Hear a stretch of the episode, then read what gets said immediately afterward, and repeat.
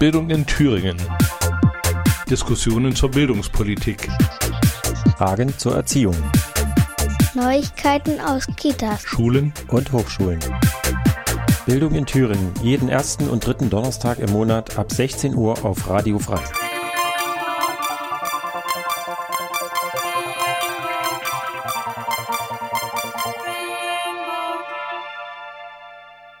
Herzlich willkommen bei Bildung in Thüringen. Wir begrüßen die Hörerinnen von Radio Frei in Erfurt und von offenen Kanal in Jena. Sowie die Hörerinnen und Hörer von Radio Lotte in Weimar und von Radio SRB in Saalfeld, Rudolstadt und Bad Plankenburg. Willkommen bei Bildung in Thüringen, der zweiten Sendung im März. Ich bin Blake Liebner und ich mache zusammen diese Interviews mit Michael Kummer, meinem Mentor. Hallo Michael erstmal. Hallo Blake, welche Interviews meinst du eigentlich? Ähm, die Interviews gehen diesmal zum Thema FSJ Politik, denn ich bin FSJler bei der Gewerkschaft für Erziehung und Wissenschaft und meine Interviewpartner sind David Summers, der Seminargruppenleiter, Inga, eine FSJlerin in der, im Grenzlandmuseum in, im Eichsfeld und Imke, eine FSJlerin bei Demokratisch Handeln. Und darum wird es dann in dieser Stunde heute gehen, um das FSJ Politik. Jetzt hast du zehnmal den Begriff FSJ gesagt. Was bedeutet das denn? FSJ bedeutet freiwilliges soziales Jahr. Und dieses freiwillige soziale Jahr, das ich absolviere, spezialisiert sich auf Politik. Also die Einrichtungen sind Gedenkstätten oder direkt politische Parteien oder wie die Gewerkschaft für Erziehung und Wissenschaft. Mhm. Ah, okay. Ist das sowas wie ein äh, Bundesfreiwilligendienst oder ist äh, sozusagen Zivildienst äh, einfach, einfach nur anders? Ist das sowas? Also man ist ein Jahr dabei, kriegt ein bisschen Geld oder wie läuft das? Ja, genau, das ist sowas wie in die Richtung vom Bundesfreiwilligendienst. Man hat sein Jahr in der Einsatzstelle und dann hat man zwischendrin 25 Bildungstage. Das sind zwei Bildungstage, glaube ich, weniger wie im äh, ähm,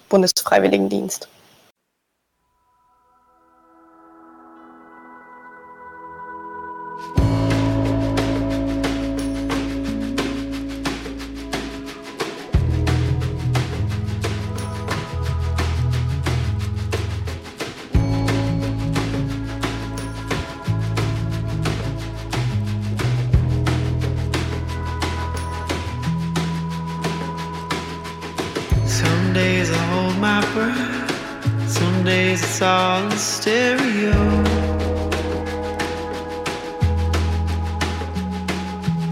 Some days I see the shore, sometimes I don't know where to go.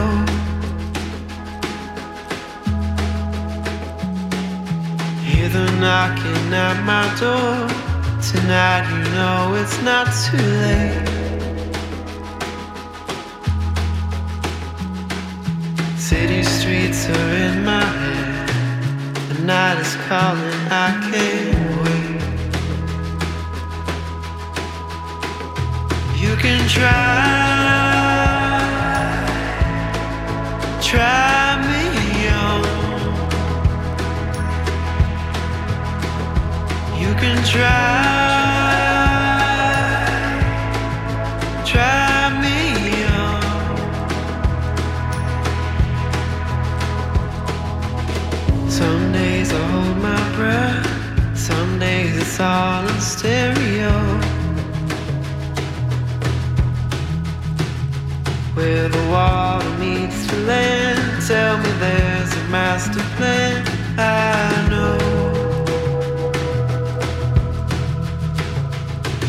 you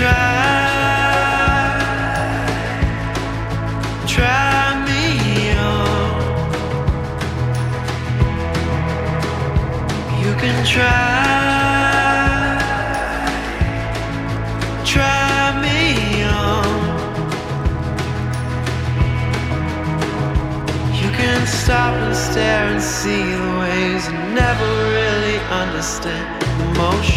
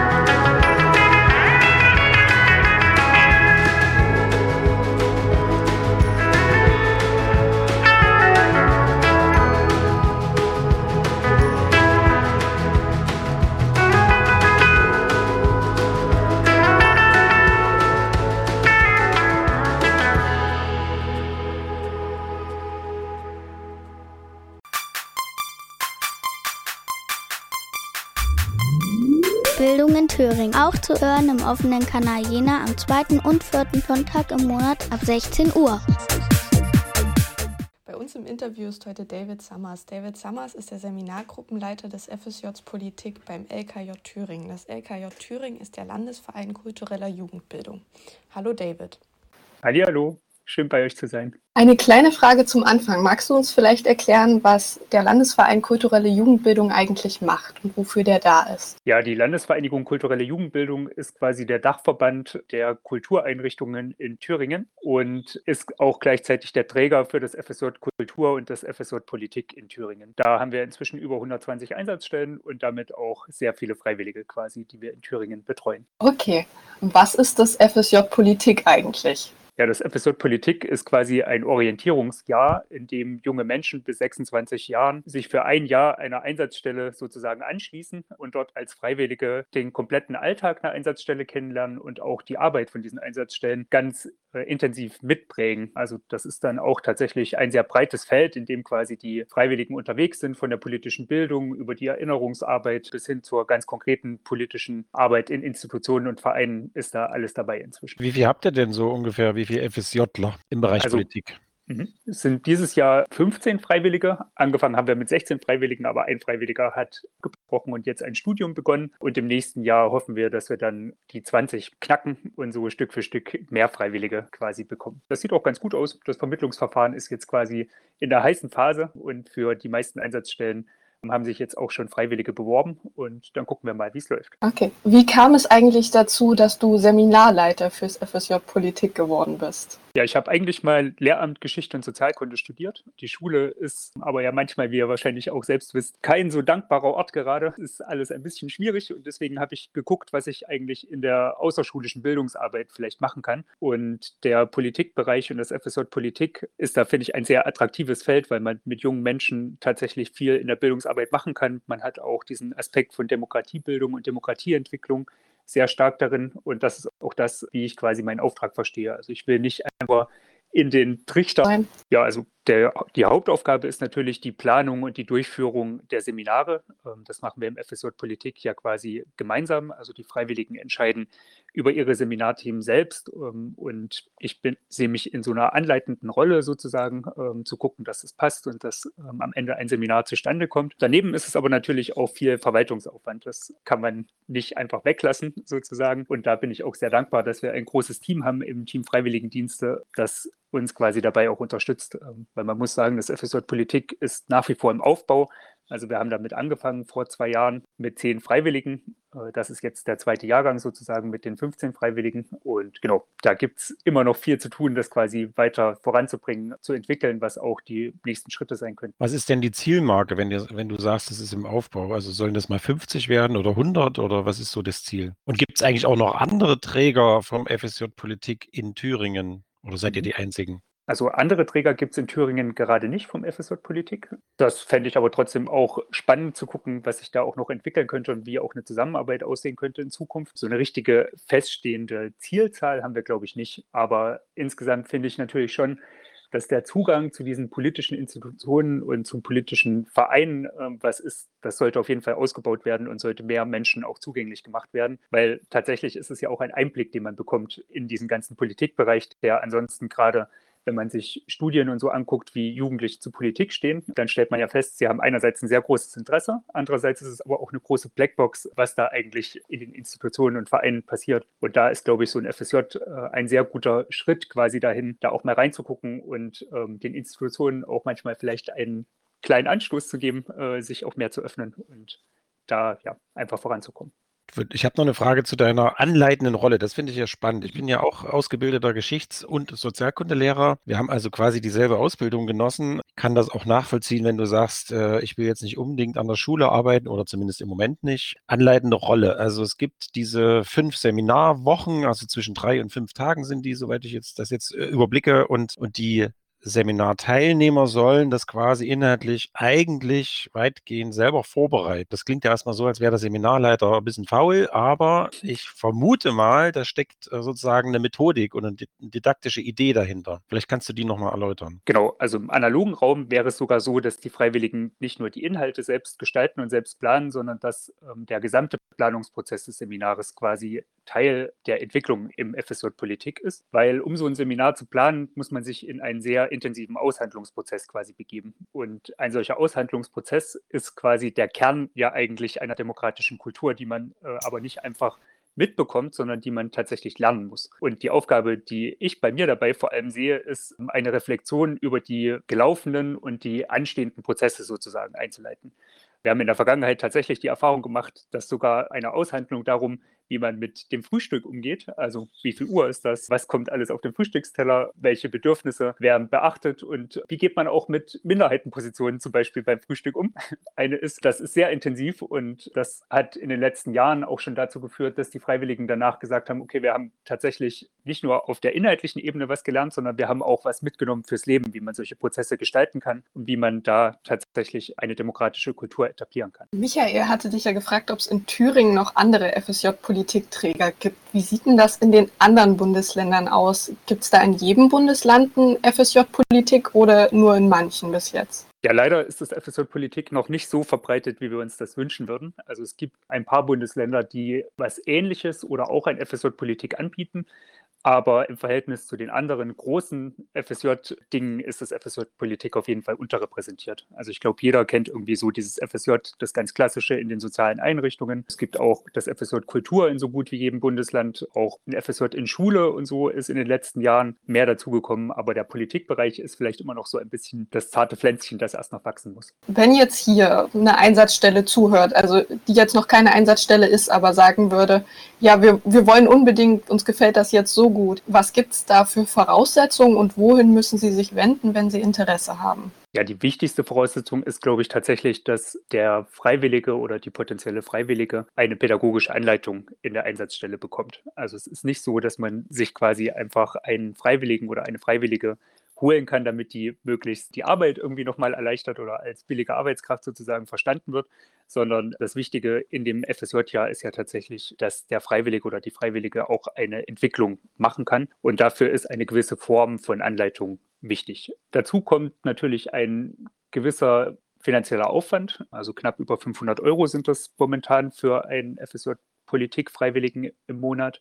Genau, und ansonsten kann man sich einfach an die LKJ Thüringen wenden, wenn man einen Freiwilligendienst äh, einführen möchte.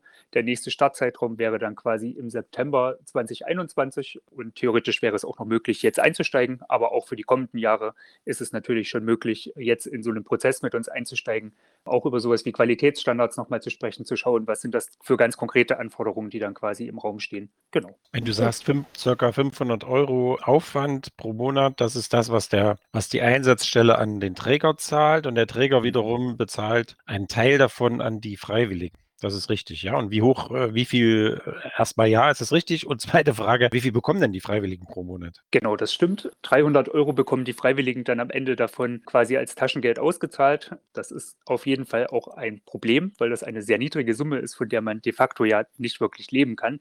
Das ist was, da sind wir auch schon seit Jahren dran und versuchen, diese Summe zu erhöhen. Es gibt erste positive Schritte vielleicht, dass die Freiwilligen in Zukunft auch Teil des Azubi-Tickets sein sollen und damit zumindest den öffentlichen Personennahverkehr vergünstigt nutzen können.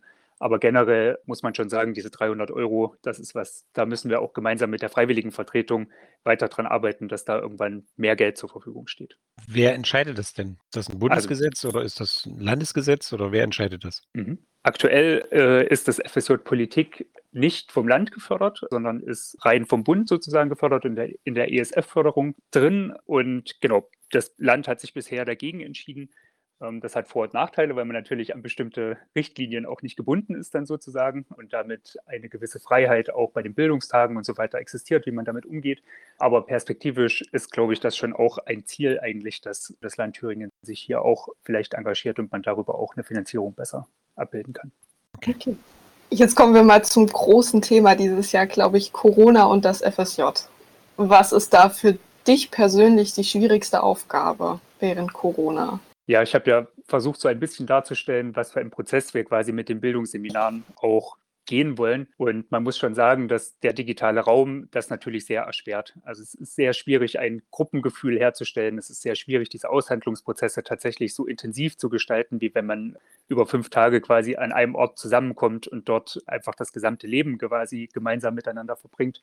Und ich persönlich muss auch sagen, es fehlt mir natürlich sehr, in den Einsatzstellen irgendwann auch mal einfach vorbeizukommen und zu sehen, wie es den Freiwilligen eigentlich geht und den direkten Austausch zu haben. Ich glaube, wir haben das einigermaßen gut hingekriegt mit den Bildungsseminaren bisher und ich gebe auch die Hoffnung nicht auf, dass unser Abschlussseminar im Juli noch in Präsenz stattfinden kann. Das wäre natürlich ein sehr schöner Abschluss, da dann auch tatsächlich nochmal ja, einfach sich zu sehen und so ein bisschen über die Entwicklung des Jahres zu sprechen. Aber ja, ansonsten ist das, glaube ich, die größte Herausforderung. Also ich denke, wir als FSJ hoffen auch sehr darauf, dass wenigstens das Abschlussseminar im Präsenz stattfinden wird. Und hoffentlich lässt das Corona auch zu. Aber online hat ja bestimmt nicht nur Nachteile. Siehst du denn auch Vorteile in den Online-Seminaren? Ja, es ist auf jeden Fall, glaube ich, eine langfristig sehr spannende Entwicklung, die wir da gerade durchmachen. Also zu verstehen, wie auch im digitalen Raum bestimmte Prozesse ablaufen und irgendwie zu verstehen, dass man auch, naja, bestimmte Aspekte in den digitalen Raum übertragen kann. Das wird uns langfristig, glaube ich, schon voranbringen. Äh, gleichzeitig zeigt es aber natürlich auch viele Probleme, die wir haben. Also abgesehen davon, dass irgendwie bei jedem mal das Internet dann hakt und die Frage von Digitalisierung in Deutschland, glaube ich, ähm, schon eine ist, die uns noch länger beschäftigen wird, merken wir, glaube ich, schon auch, dass es eine gewisse Müdigkeit inzwischen gibt. Also gerade so bei den Bildungsseminaren, wenn wir da sechs oder acht Stunden vor dem Rechner sitzen, das ist sehr viel anstrengender, als wenn wir uns in Präsenz treffen. Und zugleich bietet es aber auch die Möglichkeit, quasi den Alltag ein bisschen anders zu strukturieren. Also wir haben zumindest die Erfahrung gemacht, dass bei den meisten Bildungsseminaren und so die Leute einfach ja, frühs ein bisschen pünktlicher dann irgendwie doch sind, als wenn wir das äh, sonst machen und so. Und dass es insgesamt natürlich auch angenehm sein kann, wenn man einfach zu Hause ist, quasi am, am Abschluss des Tages. Das betrifft ja auch, auch, eure Arbeit selber, also nicht nur deine Arbeit jetzt mit den Freiwilligen, sondern auch, ihr seid ja, wie viel weiß ich jetzt nicht genau, so und so viele Kollegen, Kolleginnen, äh, und die macht ihr vermutlich, nehme ich mal an, auch zum Großteil zu Hause, ne? Oder, oder habt ihr noch Bürozeiten? Wie ist das bei euch? Nee, wir haben tatsächlich gerade alles aufs Homeoffice umgestellt, machen auch unsere Teamsitzungen digital. Wir haben jetzt versucht, so ein paar ja, digitale Methoden sozusagen auch zu überlegen, wie man zumindest dieses Teamgefühl wieder mehr herstellen kann. Also zum Beispiel gibt es jetzt eine digitale Mittagspause, ähm, wo Leute sich zusammenfinden. Wir haben so ein Morgenplenum quasi eingeführt im Team, wo alle auch zusammenkommen und früh erstmal einen Kaffee zusammen trinken, um quasi einfach diese ja, Anwesenheit im Büro sozusagen irgendwie zu übertragen, auch in den digitalen Raum. Weil das fehlt auf jeden Fall auch. Also der Austausch leidet äh, massiv, wo man sonst einfach mal im Büro eine Frage stellt und zwischendrin mal kurz redet, braucht jetzt immer einen gewissen organisatorischen Aufwand quasi, um Termine zu finden. Bei uns ist die Mittagspause, äh, ich erzähle jetzt mal von der GEW, da oft eine gefräßige Stille, sage ich mal. Da sitzen die Leute, die zehn Leute da und essen vor sich hin, ist ja logisch. Also man soll ja mit vollem Mund nicht reden. Äh, wie stelle ich mir das jetzt vor, eine digitale Mittagspause? Man lässt sich dabei filmen, wie man isst und alle mampfen in sich hinein. Ja, in dem Fall haben wir jetzt Tandems äh, gefunden. Also, weil bei der LKJ gibt es ja noch einige mehr Projekte, die auch in verschiedenen Bereichen unterwegs sind, also von Schulsozialarbeit äh, über andere kulturelle Bildungsangebote ähm, ist da ja vieles vertreten. Und gerade dieser Austausch zwischen den verschiedenen Projekten, der findet natürlich eigentlich fast nicht mehr statt, weil das quasi das Flurgespräch normalerweise gewesen wäre. Genau. Und wie das dann die Leute einzeln handhaben, das weiß ich gar nicht so genau. Aber genau, diese Zweiergespräche äh, zumindest versuchen wir darüber herzustellen. Dafür gibt es okay. jetzt auch eine eigene Verantwortlichkeit. Also es gibt äh, ein Team, das sich Gedanken darum macht, wie kann der Austausch insgesamt hergestellt werden und wie kann man ja auch im digitalen Raum das quasi voranbringen. Dann ist unsere Zeit schon wieder rum und ich würde mich ganz herzlich bei dir, David, bedanken für das Interview und ich wünsche dir noch einen schönen Tag. Ja, vielen Dank und schönen Tag euch auch noch. Ja, Dankeschön. Tschüss.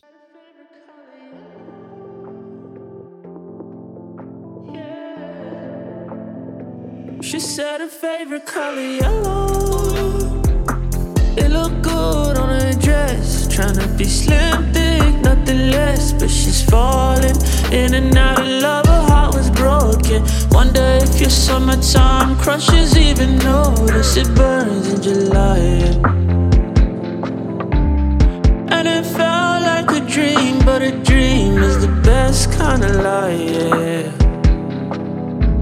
I realized when I walk, I just want you, yeah, yeah. I just want you, yeah, yeah. Should've told you, made a move, yeah, yeah, back, it was me and you drive to the city. No makeup, still pretty. Cruising, you got the stereo on. Hair up, looking like a million. Limos got you in your feelings.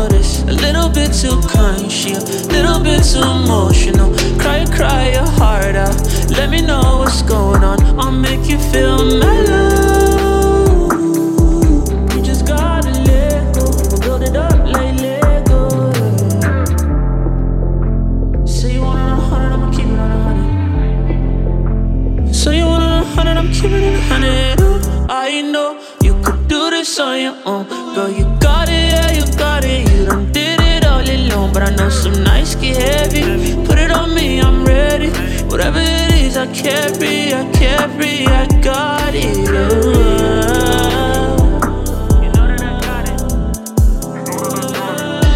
I said a favorite color yellow, and it look good on dress, whether slim, thick or not. You're still pretty nonetheless. Don't go falling, though your heart is broken. Summertime crushes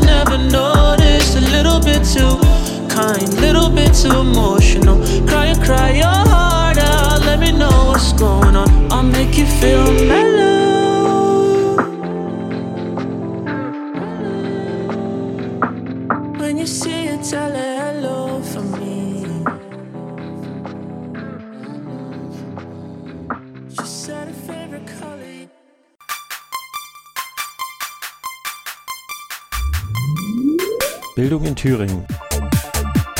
Sie können die Sendung nachträglich hören in der Wochenaudiothek auf der Internetseite von Radio Frei www.radio-frei.de und als Podcast auf der Internetseite der Gewerkschaft Erziehung und Wissenschaft www.gew-thüringen.de. Wir begrüßen zur Bildung in Thüringen Inga, eine FSJlerin, die ihr FSJ Politik im Grenzland-Museum macht. Hallo Inga. Hallo Blake. Die erste Frage gleich. Wie bist du auf das FSJ Politik überhaupt aufmerksam geworden? Bin da ursprünglich aufmerksam drauf geworden über das FSJ Kultur. Äh, wollte also ein FSJ Kultur machen, habe dann aber auch ganz viele interessante Einsatzstellen im Bereich Politik entdeckt und mich dann auch eher in denen beworben. Okay. Warum, Das- wenn ich vielleicht mal dazwischen fragen darf, weil du ein politischer Mensch bist oder warum, warum hat dich Politik mehr interessiert als Kultur? Äh, Das war nicht direkt Politik, was mich mehr interessiert hat, sondern eher die einzelnen Einsatzstellen, weil es eben im FSJ Politik auch sehr viele Museen oder Gedenkstätten gibt. Äh, Und das ist etwas, was mich sehr interessiert hat, weil ich mich für Geschichte interessiere. Okay. Okay. Warum hast du dich für das Grenzlandmuseum beworben? Das ist ja jetzt im Eichsfeld und du musstest, wenn ich es richtig in Erinnerung habe, da ja auch hinziehen. Äh, Genau, ich musste dafür umziehen. Ich komme ursprünglich aus NRW. Ich wollte nach dem Abitur eigentlich ein Auslandsjahr machen. Das hat ja dann durch Corona nicht funktioniert. Das heißt, umziehen wäre für mich sowieso kein Problem gewesen. Und als dann feststand, ich mache irgendwas in Deutschland, wollte ich dann aber zumindest nicht in NRW bleiben und habe mich dann eben deutschlandweit für verschiedene Einsatzstellen beworben. Du hast, Okay. wenn ich mal fragen darf, äh, einen Realschulabschluss gemacht oder, oder Abitur? Ich habe Abitur gemacht. Okay, das heißt, du bist 18 oder 19 Jahre alt. Ja, 18. 18. Und dann äh, wolltest du unbedingt wegziehen. Das höre ich jetzt raus. Ja, genau. Ich wollte halt mal woanders wohnen und nicht immer nur in der Stadt, in der ich ja schon 18 Jahre lang aufgewachsen bin. Okay. Und wenn du Ist im das- Grenzlandmuseum, wenn ich jetzt nochmal fragen, Blake, sorry, wenn ich nochmal dazwischen fragen darf, jetzt stelle ich doch mehr Fragen als vorher angekündigt. Grenzlandmuseum Eichsfeld, wo wohnst du denn da? Ich wohne in Duderstadt. Das ist auf der anderen Seite der Grenze, zwei Kilometer in Niedersachsen rein. Okay, gut. Als nächste Frage, ist das FSJ für dich eher so ein Überbrückungsjahr oder dient es mehr als Orientierungsjahr oder ist es vielleicht was ganz anderes für dich? So ein bisschen beides. Also einerseits natürlich Überbrückung, weil ich nicht direkt mit dem Studium anfangen wollte, weil ich ja gerade erst 18 geworden bin. Orientierung ist es in dem Sinne, dass Geschichte eins der Fächer ist, die ich vielleicht studieren möchte. Und da ist es natürlich interessant, wenn man dann sehen kann, was man dann mit Geschichte später machen könnte. Äh, wobei es da natürlich so ist, dass ich jetzt immer noch andere Fächer habe, die mich auch interessieren, bei denen ich jetzt aber noch keinen Einblick erhalten habe. Also mit Orientierung ist das so ein bisschen so halb. Okay, hast du da jetzt schon ein Studienfach für dich entdeckt oder bist du immer noch auf der Suche nach einem Studiengang? Äh, Da bin ich immer noch auf der Suche. Okay, aber weißt du schon, in welche Richtung es ungefähr gehen soll? Äh, entweder irgendwas in Richtung Geschichte und Philosophie oder in Richtung Mathematik. Okay, Okay, das sind ja zwei ganz verschiedene Richtungen. Und eher in ein Wissenschaftsstudium, also mal, äh, oder eher Lehramt. Äh, eher Wissenschaft. okay. Du bist ja, jetzt kommen wir nochmal zu dem Punkt auf Umziehen.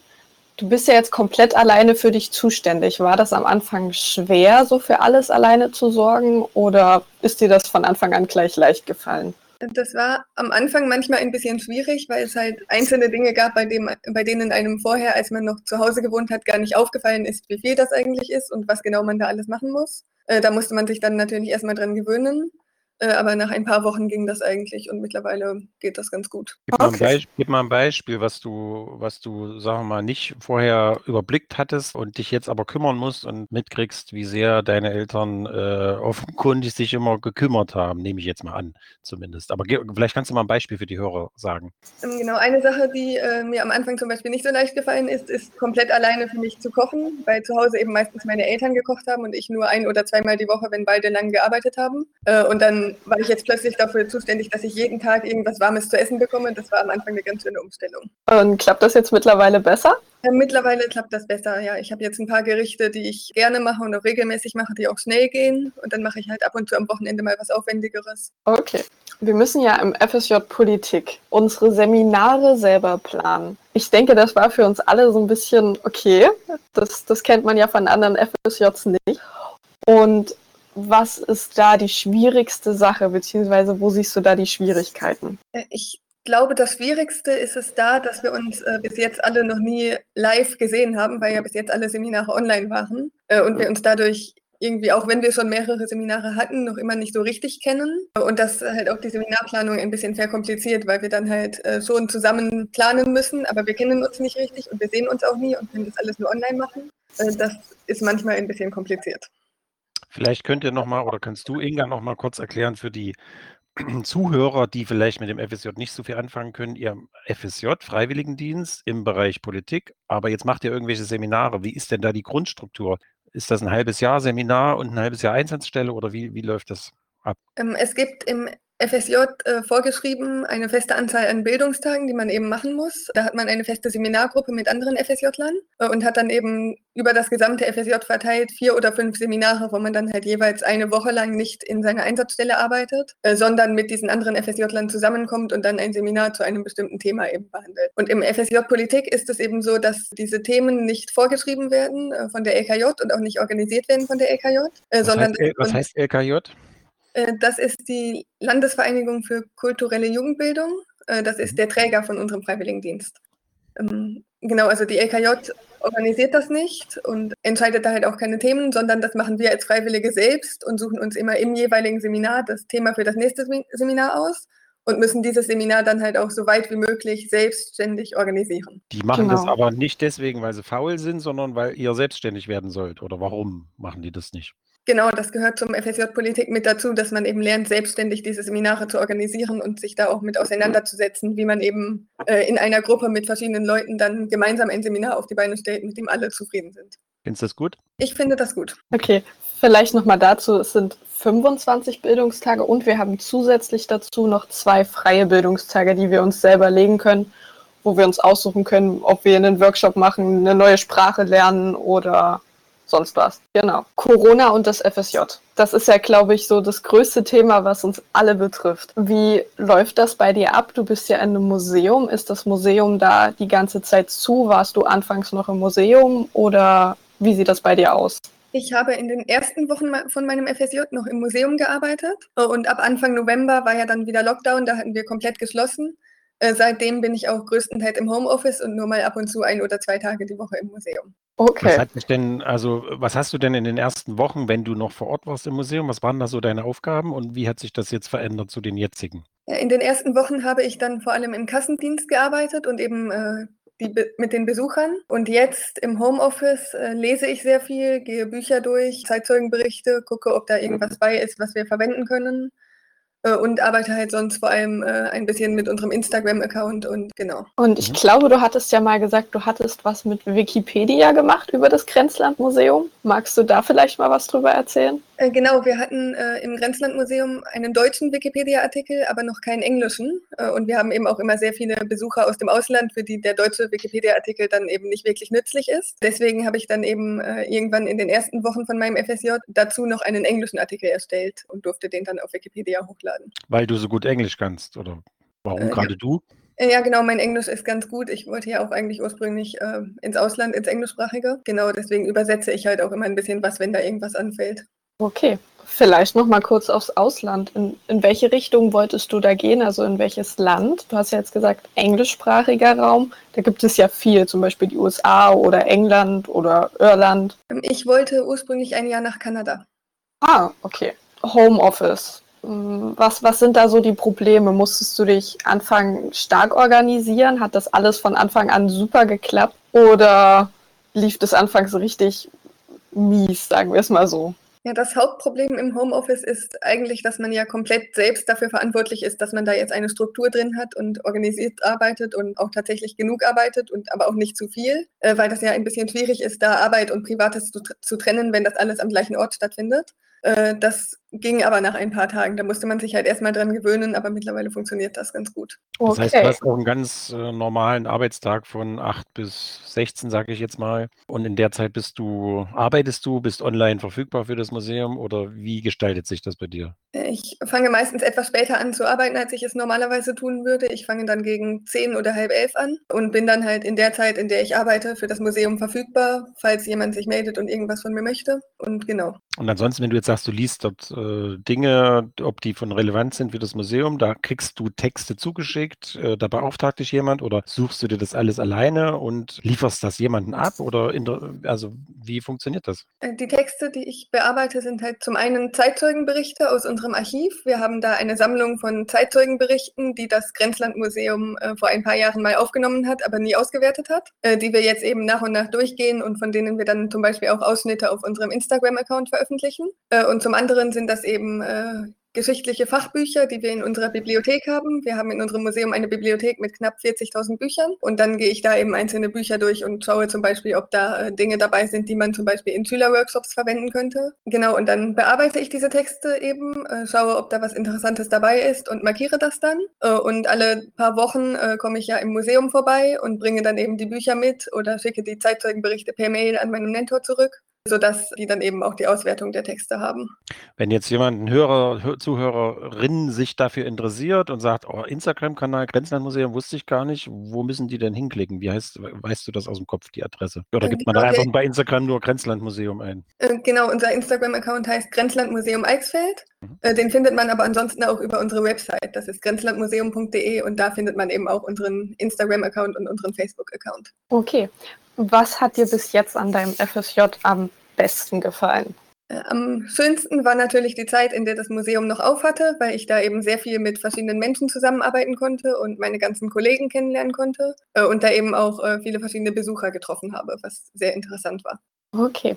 Wir müssen in unserem Freiwilligendienst ja ein eigenverantwortliches Projekt machen. Wie sieht das bei dir aus? Hast du das schon geplant? Ist das vielleicht sogar schon fertig oder läuft das jetzt gerade an? Äh, ich habe das schon geplant, fertig ist es aber noch nicht. Ich würde als eigenverantwortliches Projekt gerne einen Workshop machen mit Schülern aus der Region zum Thema Poetry Slam. Dann eben mit, dass die Schüler eben eigene Texte schreiben, die sich äh, mit historischen Themen auseinandersetzen und mit Grenze und der DDR zum Beispiel. Das ist geplant für Juni, Juli, wenn wir hoffentlich wieder aufhaben und das auch wieder möglich ist, dass dann eben eine Schülergruppe zu uns kommt. Okay, das klingt auf jeden Fall sehr spannend. Und wie bist du auf das Projekt gekommen, vor allen Dingen auch Poetry Slam. Ich denke mal, das ist tatsächlich gar nicht so bekannt. Äh, ja, ich kenne Poetry Slams eben als Format. Ich besuche auch selbst regelmäßig Poetry Slams als Zuhörerin äh, und äh, fand das eben ganz interessant, dann mal selber einen zu organisieren und halt Schülern einen Workshop zu dem Thema anzubieten. Magst du den Zuhörern eventuell erklären, was ein Poetry Slam ist? Äh, ein Poetry Slam ist ein Veranstaltungsformat, ähm, bei dem verschiedene Leute, meistens so sechs bis acht, äh, einen selbstgeschriebenen Text vortragen äh, und das Publikum dann abstimmt, welche Texte es am besten fand, äh, sodass es dann am Ende des Abends ein Finale gibt, in dem dann ein Gewinner ermittelt wird, der dann den Poetry Slam gewonnen hat. Also okay. Also eigentlich sehr viele verschiedene Texte einfach. Ja.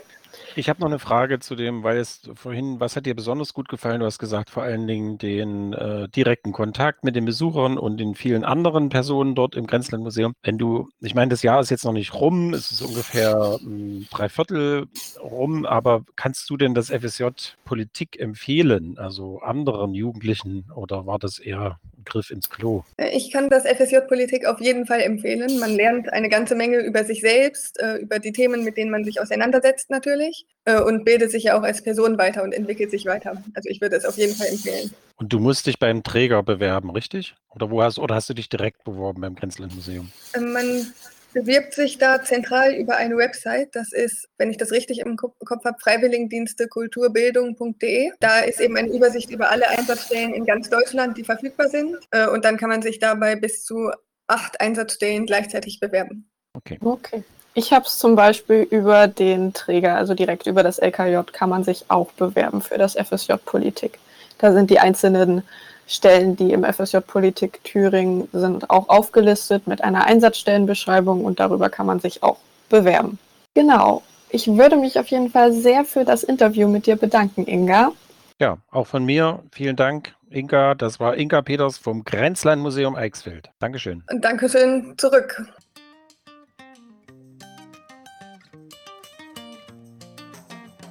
I'm sitting by the wayside, waiting on a good time when I see Sipping whiskey from a wine glass, pouring from your own flask. When you look up and you see me too.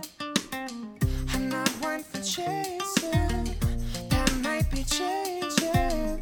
I was sitting by the wayside, waiting on a good time when I met you. It feels like gravity,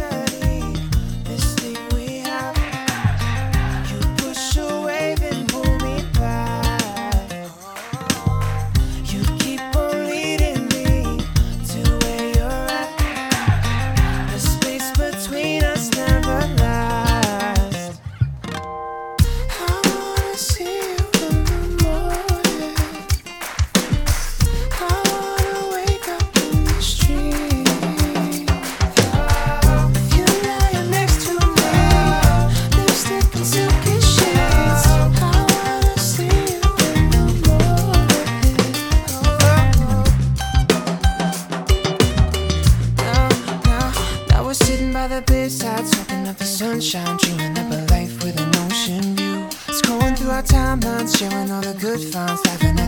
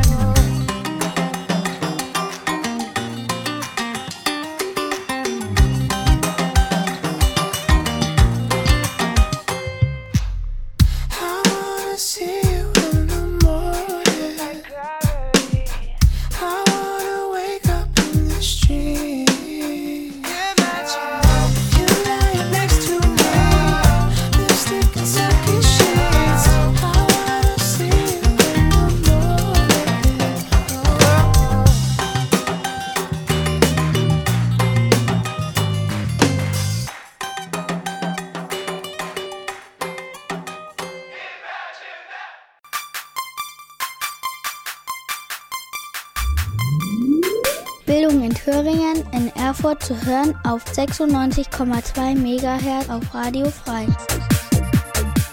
Willkommen bei Bildung in Thüringen. Heute zu Gast ist Imke. Sie macht ihr freiwilliges soziales Jahr bei Demokratie Handeln und ich führe das Interview zusammen mit Michael Kummer. Hallo. Genau. Hallo Imke und hallo Michael. Hallo. Hallo. Gleich die erste Frage. Wie bist du überhaupt auf das freiwillige soziale Jahr Politik aufmerksam geworden? Also mir war eigentlich schon ziemlich lange klar, dass ich nicht direkt anfangen möchte mit einer Ausbildung oder einem Studium, nachdem ich halt mein Abitur gemacht habe. Und durch Corona war mir dann auch wiederum klar, dass ich jetzt nicht ins Ausland möchte und dachte dann eigentlich, dass ein FSJ ganz gut wäre oder das Passende dann an der Stelle. Und ich hatte eigentlich ganz, ganz viele Plätze in ganz Deutschland gesehen, die mir wohl zugesagt haben. Und dann bin ich durch ähm, das Interview, was dann sehr, sehr gut lief bei Demokratisch Handeln und ich mich einfach sehr wohl gefühlt habe, bin ich dann dort gelandet quasi. Ja. Und du hast dich aber gleich für Politikbereich interessiert oder auch, es gibt ja auch äh, Mhm. ökologisches Jahr, kulturelles Jahr und so weiter. Also ich hatte tatsächlich auch Stellen im Kulturbereich. Ähm, ökologisches Jahr fiel irgendwie bei mir schon direkt raus. Also ich wollte schon gerne in den Kultur- und Politikbereich, weil mich das halt auch einfach immer in der Schulzeit interessiert hat. Und deswegen ist es dann eigentlich so dazu gekommen. Also ökologisches sowie das rein soziale Jahr haben mir einfach nicht so richtig zugesagt und ich wollte lieber in Politik und kulturelle Arbeit rein. Genau. Okay, also dient das ja sozusagen auch als Orientierungsjahr so ein bisschen, wie es danach weitergehen soll? Genau, also ähm, eigentlich hatte ich schon ziemlich lange einen Plan, wie es danach weitergeht. Also ich wollte oder ich würde ganz gerne dann anfangen, äh, zum Wintersemester Journalismus zu studieren. Und ich dachte, so die Richtung Politikjournalismus hat mich eigentlich schon immer interessiert. Und dann dachte ich, okay, das politische Jahr ist vielleicht dann ganz genau das Richtige.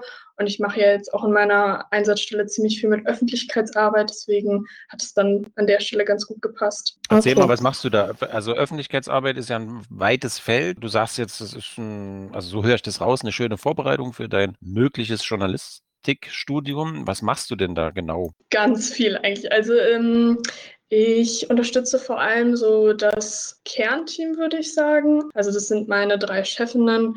Wir haben halt einen Wettbewerb für Kinder und Jugendliche und da betreue ich alleine erstmal so mit, wenn irgendwelche Nachfragen gestellt werden, Pflegeprojekte in Datenbanken ein. Ähm, mache so das Ganze, was hinten abläuft. Also wenn die Projekte sich bei uns anmelden, dass ich die irgendwie einsortiere in die unterschiedlichen Kategorien. Und mit Öffentlichkeitsarbeit war vor allem gemeint, dass ich halt auch das Team Presse bei uns unterstütze. Also das heißt die Instagram-Kanäle, Facebook, Twitter, aber wir haben halt auch einen Blog auf unserer Website. Dafür schreibe ich dann die Texte, entweder für Layouts. Genau, also das so als quasi Themenfelder und darum herum fällt halt auch immer viel Arbeit an, also die dann einfach von uns allen irgendwie so ein bisschen übernommen wird. Genau.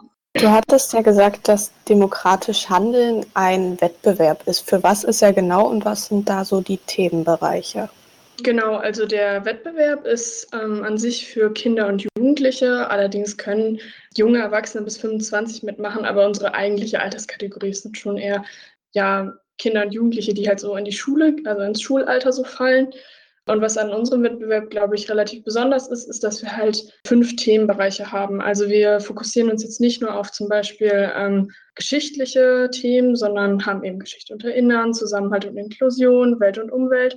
Also dadurch halt auch ein super breites Spektrum und versuchen jetzt nicht nur durch die Themen verschiedene Leute anzuziehen, sondern wollen auch generell junge Leute aus Gymnasien, aber genauso eben auch durch freies Engagement anziehen. Also zum Beispiel auch Leute, die sich in Jugendzentren zusammenfinden. Genau. Okay. Wo kann man sich denn für den Wettbewerb bewerben? Ist es dieses Jahr schon vorbei, der Bewerbungszeitraum? Und was gibt es da so für Voraussetzungen? Genau, also jetzt ist er auf jeden Fall vorbei. Also ich überlege gerade genau, vor einer Woche ähm, haben wir dann auch die E-Mails losgeschickt, ob man eben eingeladen wurde zum Wettbewerb oder ob es dieses Jahr nicht gereicht hat. Voraussetzungen gibt es eigentlich weniger. Also man muss in seinem Projekt schon erkennen lassen, dass man quasi als jetzt junger Mensch da alleine dran beteiligt war oder halt auf jeden Fall einen großen Eigenanteil hatte. Also wir haben zum Beispiel auch Kita-Projekte, da ist natürlich nicht so möglich, dass die Kinder alles äh, alleine machen, also auch die Anmeldung und sowas. Aber wir legen schon einen großen Wert darauf, dass halt zu erkennen ist, dass das demokratische Engagement schon von den Kindern und Jugendlichen ausging und jetzt nicht von einer Lernkraft. Aber an sich haben wir sonst äh, keine besonderen Voraussetzungen. Also das Projekt muss auch noch nicht mal abgeschlossen sein. Also gerade jetzt letztes Jahr äh, mit Corona waren dafür ja auch die Voraussetzungen sehr, sehr schlecht. Also wenn man zum Beispiel irgendwie als Ziel hatte, dass man eine große Veranstaltung macht, dann war das natürlich auch gar nicht möglich.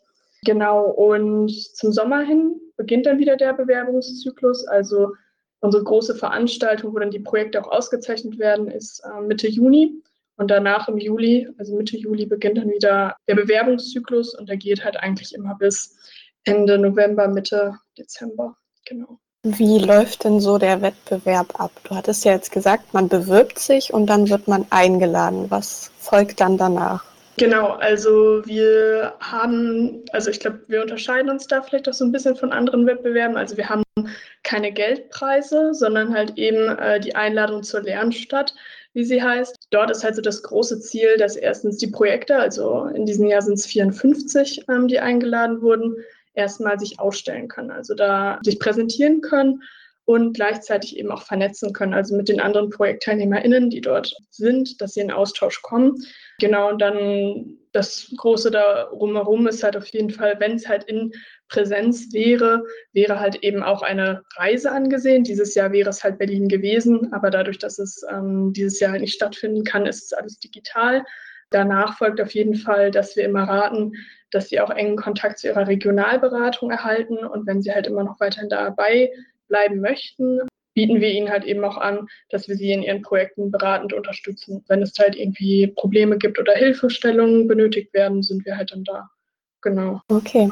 Ist das jetzt eher ein Landeswettbewerb oder ist das direkt ein Bundeswettbewerb? Also es ist ein Bundeswettbewerb. Wir haben halt in jedem Bundesland ähm, bis auf ein paar Ausnahmen eine Regionalberatung. Die sind auch vor allem dadurch da, also dazu da, dass sie ähm, Jugendliche halt auch schon in ihrem Bundesland oder Schulen und Lehrkräfte einfach dazu animiert, bei uns teilzunehmen. So genau mit denen halten wir halt dann engen Kontakt. Ähm, aber wir sind schon ein bundesweiter Wettbewerb, der halt auch versucht, in allen Bundesländern irgendwie das Engagement zu fördern, was halt schon da ist. Genau.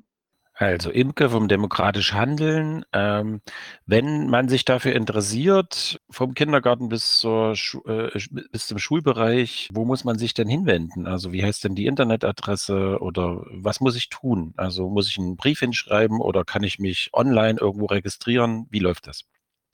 Genau, also unsere Internetadresse ist einfach äh, www.demokratisch-handeln.de und ähm, eigentlich ist es wirklich ziemlich einfach habe das ja dieses Jahr so ein bisschen mitbekommen. Die Anmeldung erfolgt online. Da muss man dann einfach ein äh, Formular ausfüllen, wo man dann halt AnsprechpartnerInnen angibt, wo man eine kurze Beschreibung seines Projektes angibt und halt auch Dokumente hochladen kann. Also wenn das jetzt irgendwie, wir hatten dieses Jahr zum Beispiel aus der Kita ähm, ein selbst erstelltes Buch mit Bildern. Ähm, dann wurden da zum Beispiel einzelne Buchseiten hochgeladen. Genau. Und man kann aber auch sowas, wenn es irgendwie was mit einem Demokratiefilm oder so zu tun hat, dann kann man auch Videosequenzen ähm, einfügen. Und das ist dann eigentlich schon alles. Aber wenn es da halt auch Probleme geben sollte, also wenn es irgendwie eine Person ist, die sich halt nicht so damit auskennt, dann haben wir halt auch große Teile davon übernommen. Wenn sie zum Beispiel irgendwie es nicht geschafft haben, irgendwas hochzuladen, wird es an uns weitergegeben und wir laden es dann äh, stellvertretend für sie hoch. Aber dann ist man quasi schon angemeldet und im Bewerbungszyklus aufgenommen. Okay. Wie hat Corona die Arbeit in deiner Einsatzstelle verändert oder hat sie sie überhaupt verändert? Tatsächlich glaube ich, wie bei allen ja, auf jeden Fall. Der Vorteil war bei mir jetzt, dass wir halt auch schon viel digital arbeiten. Das heißt, wenn zum Beispiel eine meiner Chefinnen eh schon einen langen Weg zur Arbeit hatte, war das jetzt natürlich dann auch ganz glücklich. Ähm, oder wenn auch eine Chefin von mir, die ein Kind hat, ist es natürlich dann auch viel entspannter an der Stelle, dann halt von zu Hause arbeiten zu können. Genau, weil wir halt eben auch die Mittel dafür haben. Also wir besitzen alle eben einen Dienstlaptop ähm, und brauchen nicht viel mehr als eben unsere Datenbank und dann halt eben funktionierendes Internet. Genau, aber ich kann auch noch an zwei Tagen die Woche ins Büro. Ähm, dann kommt eine meiner MentorInnen und ähm, arbeitet mit mir zusammen. Da wir halt eben auch ein Großraumbüro haben, klappt das auch ganz gut. Genau, aber da muss ich sagen, habe ich, glaube ich, ziemlich Glück gehabt. Im Gegensatz zum Beispiel jetzt zu vielen FSJlerInnen in, im Bereich Kultur, die halt eben an Kulturorten waren, die jetzt schon seit längerem eben geschlossen sind. Ähm, das ist dann eben der Vorteil vielleicht bei uns, dass wir da sehr flexibel sind. Und man findet euch in Erfurt oder wo bist du? Äh, in Jena. Also der Wettbewerb ah. wurde dann noch 1990 in Jena quasi gegründet. Also ja, kommt aus Jena. Du bist fürs FSJ auch nach Jena gezogen oder bist du aus der Gegend? Äh, nee, tatsächlich, ich bin äh, nach Jena gezogen. Also ich komme eigentlich so aus dem Raum Münster, im Norden von NRW. Bist nach Jena gezogen und jetzt arbeitest du immer zu Hause in deiner Wohnung, in deinem Zimmer und siehst äh, nicht viel von Jena.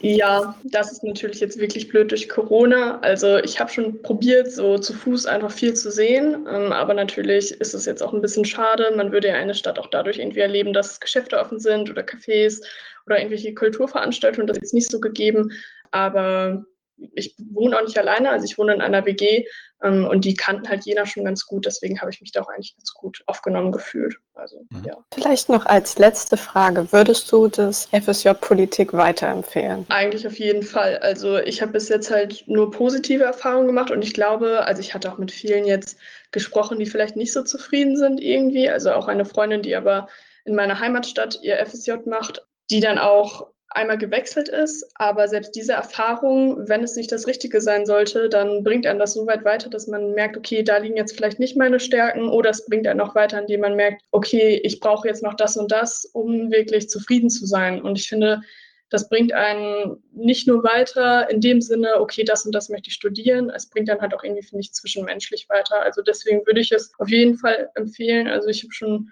wirklich viel dadurch gelernt in diesem Jahr. Auch auch zu sagen, wenn ich irgendwas noch äh, mehr möchte oder auch zu merken, das macht mir wirklich Spaß. Deswegen auf jeden Fall. Okay, dann bedanke ich mich bei dir recht herzlich für das Interview und wünsche dir noch einen schönen Tag. Danke, euch auch. Ja. Das war unsere Sendung Bildung in Thüringen. Es war die zweite Sendung im März und unser Thema war heute der Freiwilligendienst Politik. Ich habe das Interview zusammengeführt mit Michael Kummer und ich bin Blake Liebner, der FSJler der GEW Thüringen.